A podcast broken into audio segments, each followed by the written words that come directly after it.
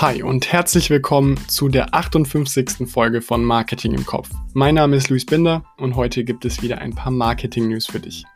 Wir sprechen heute über die vielen neuen Funktionen von Snapchat. Die haben nämlich zum Beispiel eine neue Brille vorgestellt und Möglichkeiten, die für Creator sehr interessant sein können. Außerdem sprechen wir über den Optimismus von Zalando, die Abschaffung von Likes bei Instagram. Es wird mittlerweile jetzt auch echt Zeit. Es wurde lange angekündigt und jetzt haben sie es endlich geschafft. Und zuletzt sprechen wir noch darüber, warum drei von vier Marken austauschbar sind. Ich würde sagen, auf los geht's los und los. Heute starten wir mal wieder mit einer Umfrage, die sagt, dass drei von vier Marken völlig austauschbar sind. Die Umfrage ist von Havas oder Havas, keine Ahnung, wie man das ausspricht, mal wieder. Ähm, aber es geht um den Meaningful Brands Report von Havas. Dafür wurden Mitte 2020 weltweit über 395.000 Menschen befragt, also knapp 400.000 Leute haben an der Umfrage teilgenommen und da hat sich eben gezeigt, dass die Erwartungen oder die, ja, die, der Unterschied zwischen den Erwartungen, die Konsumenten an Marken haben und das, was die Marken tatsächlich dann am Ende auch bieten, ja, relativ groß ist und nach den ersten Erkenntnissen auch immer größer wird. Laut der Umfrage suchen eben immer mehr Verbraucher nach ja, echter Authentizität und ähm, ja, versuchen einfach oder suchen nach Unternehmen, die wirklich sinnvolle und nachhaltige Maßnahmen anbieten, um eben der Gesellschaft oder dem, ja, der Erde was zurückzugeben. Und wenn wir uns mal angucken, wie so ja, die Aussagen da waren, dann gehen 73 Prozent davon aus oder sind der Meinung, dass ähm, Marken mittlerweile einfach so handeln müssen, dass es der Gesellschaft und dem Planeten zugutekommt. 64 Prozent und damit 10 Prozentpunkte mehr als noch 2019 kaufen mittlerweile bevorzugt von Unternehmen, die eben einen ja, klar definierten Brand Purpose haben. Darüber haben wir auch schon gesprochen. Und 53 Prozent der Befragten sagen, dass sie sogar mehr zahlen würden, wenn sie ja klar verstehen und das Unternehmen eine klare Stellung zu gesellschaftlichen und ökologischen Themen beziehen würde. Und das Problem hier ist einfach häufig, dass die Kundinnen und Kunden ja nach entsprechenden Marken und Unternehmen suchen, aber da ganz oft einfach ja nichts, nicht wirklich was finden. Also diese Suche ist meistens dann oder oft ergebnislos. Und was ich persönlich sehr überraschend fand, war, dass 75 Prozent der Marken weltweit von heute auf morgen einfach ja nicht mehr existieren könnten und das würde letztendlich auch niemanden interessieren.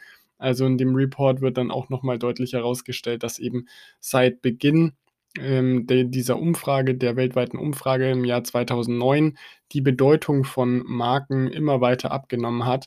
Und das ist ja auch das, was wir so im Allgemeinen eigentlich ja sehen können und ähm, ja merken, dass einfach Marken austauschbar sind. Wir hatten auch in den letzten Folgen schon häufiger darüber gesprochen, dass eben zum Beispiel Webseiten, ja, da fehlt einfach dieses individuelle Markenerlebnis und der Kunde weiß eigentlich gar nicht mehr, warum er jetzt genau bei Marke XY kaufen soll und nicht bei der Konkurrenz.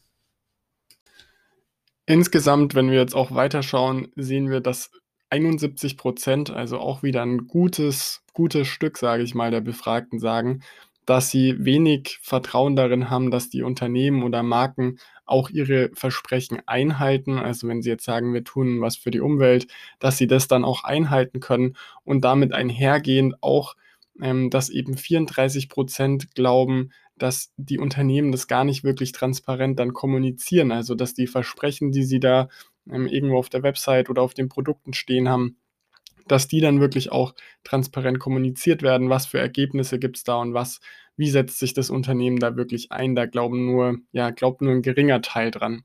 Und wenn wir jetzt auch noch weitergehen, dann sehen wir, dass insgesamt nur noch 47 Prozent von der ja, weltweiten Marken, also von globalen Marken, als vertrauenswürdig eingestuft werden. Und da sehen wir auch eine klare Tendenz dazu, dass es immer weniger werden. Also in Nordamerika zum Beispiel sind schon nur noch 39 Prozent und in Ostasien, da spricht man nur noch von 24 Prozent. Also es gibt nur noch wirklich einen geringen, ja, geringen Teil an Marken, wo die Verbraucher wirklich sagen, ich vertraue denen, ich vertraue denen, dass sie auch offen mit mir kommunizieren, dass sie irgendwie ja was gesellschaftliches oder umwelttechnisch Gutes machen. Ähm, da, ja, das sind immer weniger und es wird wohl auch immer weniger werden. Grundsätzlich kann man jetzt diesen ganzen Report eigentlich so auffassen. Natürlich kann man jetzt sagen, ja, es ist alles schlecht und wir haben eh keine Chance und die Verbraucher wollen viel zu viel und keine Ahnung. Ähm, grundsätzlich kann man, glaube ich, hier aber hergehen und sagen, okay, das ist so ein kleiner Weckruf. Also man sollte als Unternehmen oder als Marke einfach wirklich das Ziel haben, das ja, Leben der Kunden zu verbessern und das auch auf eigentlich allen Ebenen und einfach transparent zu sein, offen zu sein und da auch einfach ehrlich mit sich selbst zu sein. Also vielleicht jetzt nicht die ähm, CO2-Negativität in den Vordergrund stellen, aber sagen, ey, wir machen diese fünf Schritte, um einfach unseren Fußabdruck ähm, auf der Erde zu reduzieren. Und dann arbeiten wir und wir machen das so und so und so. Also ich glaube, da gibt es viele Möglichkeiten, aber letztendlich geht es einfach darum, wirklich auch offen zu sein und auch das einzuhalten, was man eben den Kunden verspricht und dann nicht ähm, hintenrum irgendwie ja eine große Dreckschleuder zu sein, sage ich jetzt einfach mal. Und damit kommen wir auch schon zu unserem zweiten Thema, nämlich Zalando. Die haben jetzt eine neue Kampagne gestartet und wollen damit Optimismus und Lebensfreude wieder zurück in die Welt bringen. Äh, das Ganze läuft unter dem Namen Activists of Optimism. Geplant ist oder schon durchgeführt ist ein Kampagnenfilm, aber dazu soll auch noch das Festival of Optimism stattfinden und es soll viele verschiedene Pop-up-Events geben. Ähm, am 21. Da komme ich aber gleich nochmal drauf zurück. Ist ja der längste Tag des Jahres. Und ja, da soll der längste Tag des Optimismus gefeiert werden. Ähm, grundsätzlich geht Zalando her und sagt, nach eineinhalb Jahren ja, Lockdown, Pandemie, Corona und Social Distancing soll jetzt eben wieder mehr Optimismus, Lebensfreude und einfach dieses positive Denken gefördert werden. Und dafür hat sich Zalando auch elf Aktivisten aus ganz Europa ausgesucht. Ähm, diese Kampagne soll in allen europäischen Märkten ausgespielt werden, wo Zalando eben aktiv ist. Und die Grundlage sind 22 Videos von 15 Sekunden, also da sind wir auch, wir hatten auch vor ein paar Wochen mal drüber gesprochen, über dieses Snackable Content. Ähm, da sind wir wieder genau in diesem Bereich. 22 Videos ist relativ viel, aber eben ja in einer kompakten Form, sage ich mal.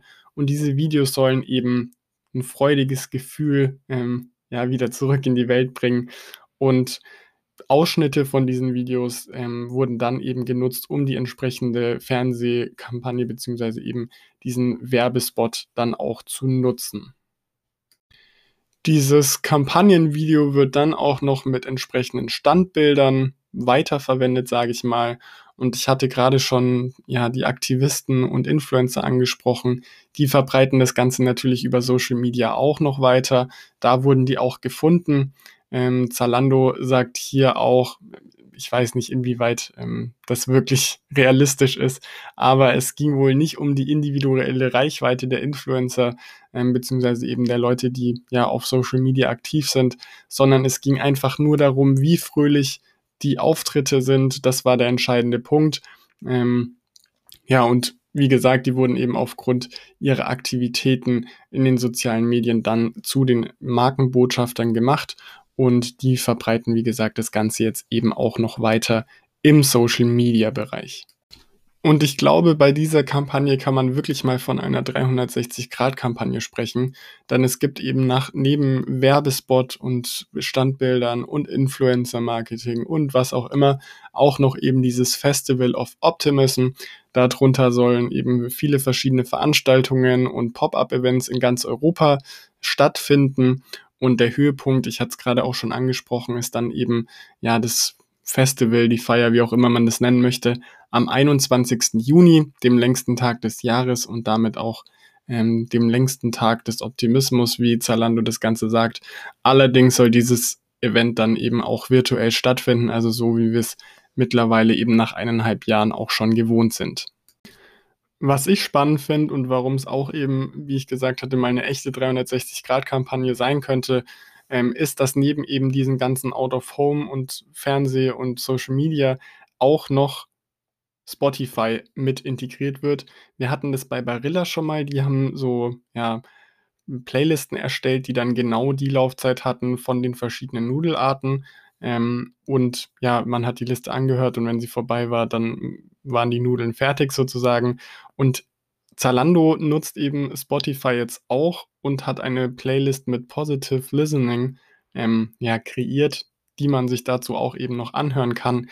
Also es ist wirklich, es wird ja eigentlich jeder Kanal genutzt, der irgendwie genutzt werden kann, um eben nach diesen eineinhalb Jahren voller Einschränkungen, wie Zalando das selbst sagt, jetzt die Saison der Hoffnung und des Optimismus feiern möchte und es einfach nach außen bringen möchte. Ähm, ich finde es gelungen, also ich bin mal gespannt, wie es jetzt auch ankommt. Ich finde es cool, dass eben wirklich alle, ja, alle Medien genutzt werden. Ich glaube, sie haben sich auch einen Gefallen damit getan, wirklich ähm, diese Aktivisten oder Influencer mit in, ja, ins Boot zu holen oder ja, zu den Hauptcharakteren der Kampagne zu machen. Ähm, ich bin mal gespannt, wie es ankommt. Bin aber jetzt erstmal positiv überrascht, sage ich mal. Und damit kommen wir auch schon zum nächsten Thema. Instagram hat nämlich ein bisschen an seinen Einstellungen geschraubt, sage ich mal. Nach langer, langer Zeit und ja, nach langem Hin und Her sind jetzt oder gibt es jetzt die Möglichkeit, Likes verschwinden zu lassen. Ähm, außerdem ja, schraubt Instagram gerade ein bisschen an den Insights. Also da soll jetzt oder da gibt es jetzt Insights für Reels und für Live. Das Ganze soll auch dann weiter ausgebaut werden. Ähm, wie funktioniert das mit den Gefällt mir Angaben? Wer möchte, kann sich das jetzt, wie gesagt, ausblenden lassen. Es war jetzt schon lange angekündigt. Ich habe das Gefühl, da wird schon seit fünf Jahren drüber diskutiert und dann gibt es immer mal wieder Versuche und Testgruppen und weiß ich nicht was, aber so richtig durchgesetzt hat sich das Ganze nicht. Jetzt gibt es eben die Möglichkeit, ähm, das für jeden Beitrag von sich selbst individuell auszuschalten. Das finde ich ein bisschen umständlich. Also man muss dann, wenn man den Beitrag gepostet hat, oben rechts auf diese drei Punkte und dann kann man da anklicken, gefällt mir Angaben verbergen dann steht da eben nicht mehr, ja, wie viele Likes das Ganze hat. Ähm, und ich muss das aber für jeden Post einzeln machen. Grundsätzlich ist der Gedanke aber, glaube ich, ganz gut. Also Instagram argumentiert hier einfach damit, dass Jugendliche und junge Erwachsene ähm, ja schon unter psychischem Druck stehen, wenn da eben diese Gefällt mir Anzeige immer so prominent dasteht. Das kann eben auf Dauer schädigen.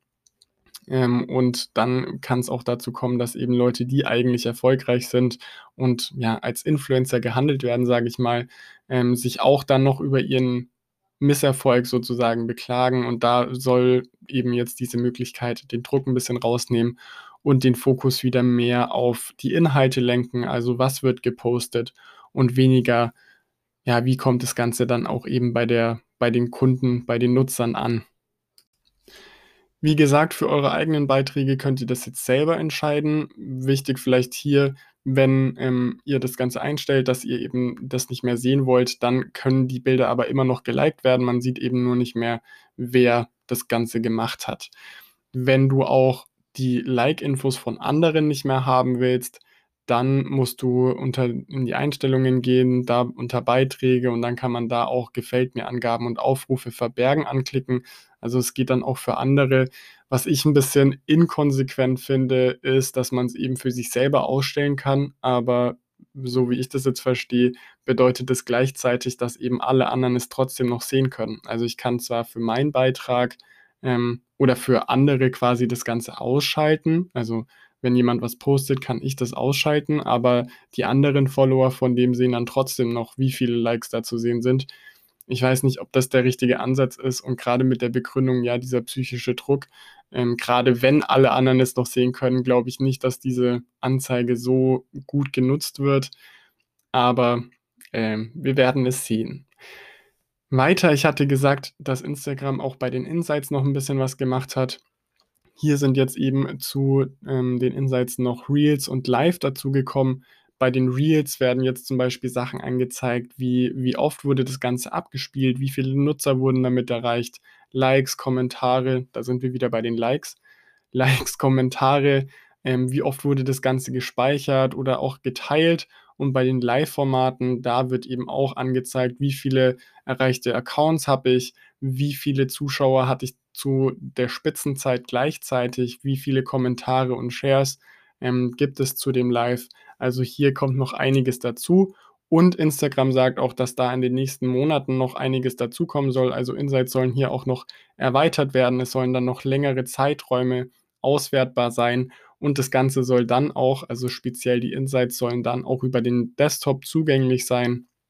Ähm, ich bin mal gespannt, wie das Ganze dann umgesetzt wird. Bisher war Instagram für 'n Desktop ja immer 'n bisschen ja, semi-gut, sage ich mal. Ähm, aber ich kann mir ganz gut vorstellen, dass sie grade, wenn's um die Insights geht, da wirklich dran arbeiten, weil das ja wirklich normalerweise von Leuten dann auch intensiv genutzt wird, die ja, für die das relevant ist und die irgendwie, ähm, ja, ihre Nutzer, ähm, Like, was auch immer, Quoten tracken wollen und sehen wollen, wie sich das Ganze da entwickelt. Und damit kommen wir auch schon zum letzten Thema für heute und das ist auch Social Media, ähm, aber 'n anderes Social Media, nämlich Snapchat. Snapchat hat nämlich eine Snap Partner Summit abgehalten und hat da neue Services und Produkte, ähm, vorgestellt.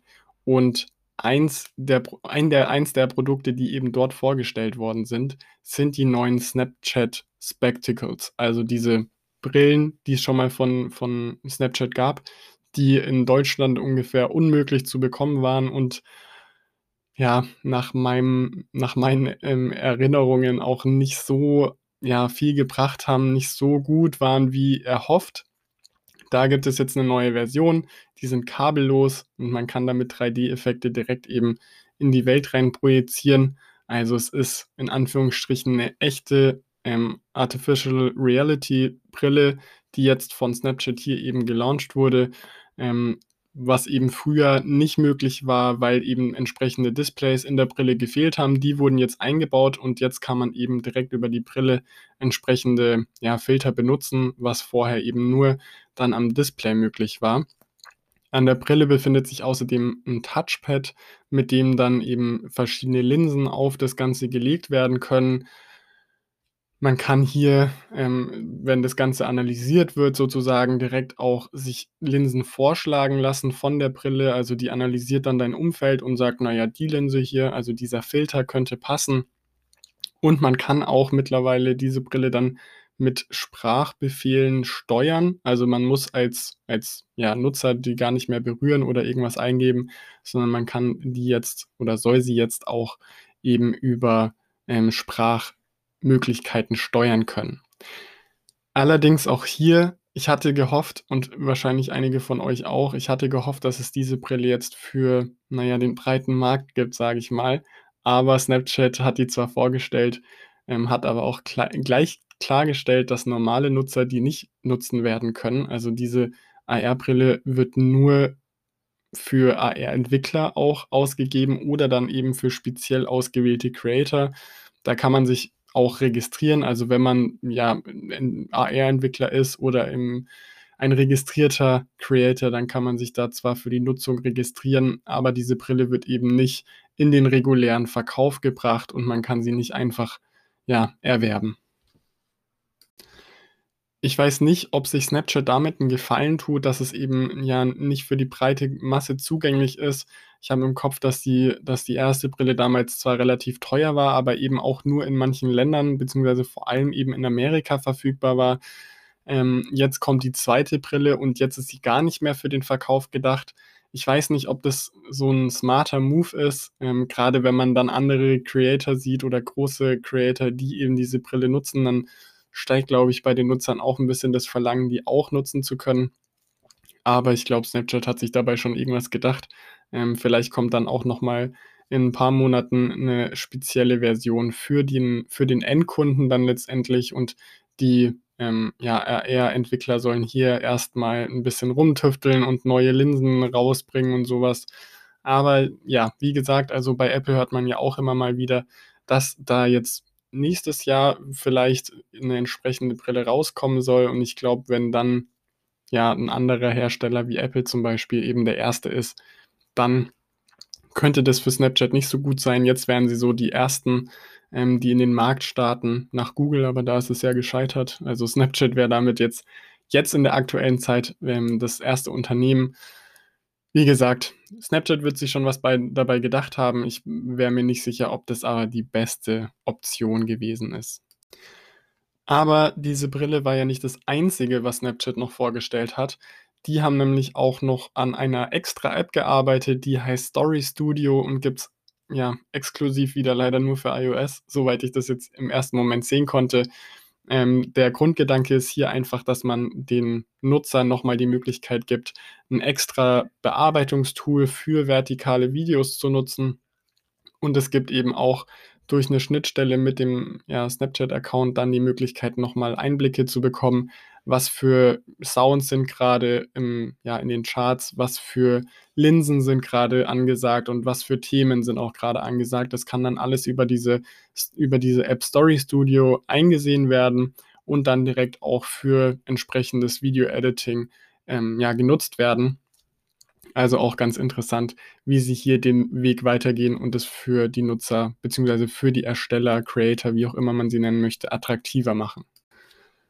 Um das vielleicht mal ja auch kurz zu erwähnen, Snapchat hat mittlerweile über 500 monatlich, 500 Millionen monatlich aktive Nutzer ähm, und 40 Prozent davon sind mittlerweile außerhalb von Nordamerika und Europa, also eine ganze Menge und die bringen natürlich auch ja, Geld mit sich, sage ich mal. Also Snapchat hat hier nämlich neben der Brille und der neuen App auch Screenshopping neu eingeführt oder erweitert und auch Unternehmen jetzt die Möglichkeit gegeben, einen Public Profile zu erstellen. Aber nochmal ganz von vorne sozusagen, also diese AR-Funktion oder ja, die AR-Nutzung, die wird bei Snapchat immer relevanter. Es gibt eben jetzt ein neues Feature, da wurde eine Funktion vorgestellt, wo man sein ja, zum Beispiel das Outfit von einer Freundin oder von einem Freund scannen kann oder von einem Foto aus, einer, aus der Bildergalerie scannen lassen kann. Und dann werden dazu passende Shopping-Empfehlungen ausgegeben von den verschiedensten Marken. Ähm, und außerdem wurde dieses Try-on-Future ähm, geupgradet. Also man kann jetzt noch besser zum Beispiel Schmuck anprobieren. Ähm, also Uhren, Ohrringe, Brillen, all das, was in manch anderen Unternehmen schon auch genutzt wird, geht jetzt noch einfacher auch bei Snapchat und eben direkt dann über die Möglichkeit hier auch einfach ja, das dann direkt zu kaufen, nachdem ich es anprobiert habe. Zu den Public Profiles for Business, also für diese Unternehmensprofile, ähm, da soll jetzt einfach Marken und Unternehmen die Möglichkeit gegeben werden, sich dauerhaft auf Snapchat wirklich zu etablieren und da können die Unternehmen jetzt eben auch die entsprechende Shop-Seite direkt mit verlinken, wo dann eben die Leute, die oder die Nutzer direkt einkaufen können. Um jetzt mal ganz kurz so einen Rundumschlag zu machen, weil es sonst ewig lang wird, ähm, es wurden wirklich viele, viele Sachen vorgestellt. Also die Map wurde zum Beispiel überholt. Ähm, dieses AR-Shopping soll für Marken und Unternehmen jetzt noch einfacher gemacht werden. Es sollen da Produktkataloge hochgeladen werden können, die die Nutzer dann einsehen können. Es sollen Echtzeit-Updates zu den Produkten und Preises, Preisen geben. Ähm, die, die Unternehmen können entsprechende Linsen erstellen.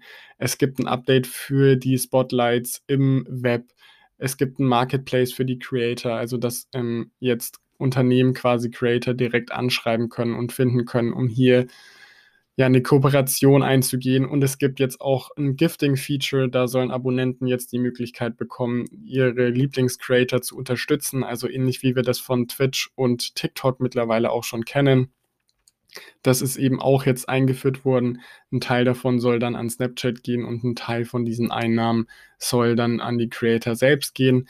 Also da wurde viel, viel gemacht. Ich bin gespannt, wie sich das Ganze entwickelt, ähm, ob Snapchat vielleicht damit jetzt auch nochmal Nutzer gewinnen kann, nachdem ja auch TikTok im ja, letzten Jahr viele, viele neue Nutzer dazu bekommen hat und auch in diesem ähm, ja, Videobereich ist. Ich glaube, Snapchat hat eine große Chance mit diesem ganzen AR also wenn sie da wirklich dranbleiben und das noch weiter ausbauen, gerade in dieses Shopping, ähm, ähm, ja, Shopping-Erlebnis rein, dann haben sie da, glaube ich, gute Chancen ähm, mit der richtigen Zielgruppe. Also ich bin gespannt, wie sich das Ganze entwickelt. Und damit war es das auch schon für Snapchat.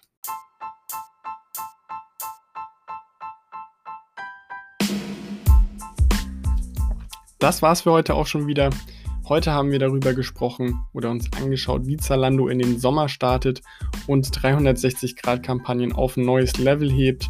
Es ging darum, wie du noch mehr Insights auf Instagram bekommen kannst, warum sich Snapchat bald vielleicht wieder noch größerer Beliebtheit erfreut und wir haben über ein ganz wichtiges Thema gesprochen, nämlich über die Authentizität von Marken und warum es hier wichtig ist, das Vertrauen der Kunden wirklich nicht zu verlieren und auch nicht austauschbar zu sein.